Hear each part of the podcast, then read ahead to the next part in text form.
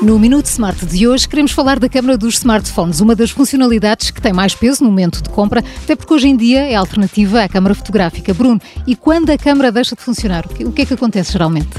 Maria João, geralmente são quedas. Eh, na sequência de uma queda, a câmara poderá ficar danificada, não só a câmara, mas do próprio flash.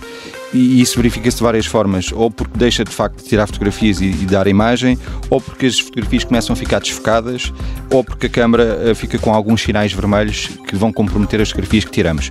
Qualquer das formas, é uma reparação que é rápida, fácil de fazer e conveniente, porque a câmara é uma das componentes mais importantes do smartphone. E, e deixo também a sugestão, assim que aconteça uma situação dessas, primeiro desligar o telefone e reiniciar. Muitas das vezes também acredito que a câmara volta ao normal. Mas já sabe, se por acaso as suas fotografias saem desfocadas ou o flash deixou de funcionar, não hesite em deixar as suas perguntas através do e-mail perguntas.iservices.pt. Prometemos responder a tudo nos próximos episódios com o apoio da iServices.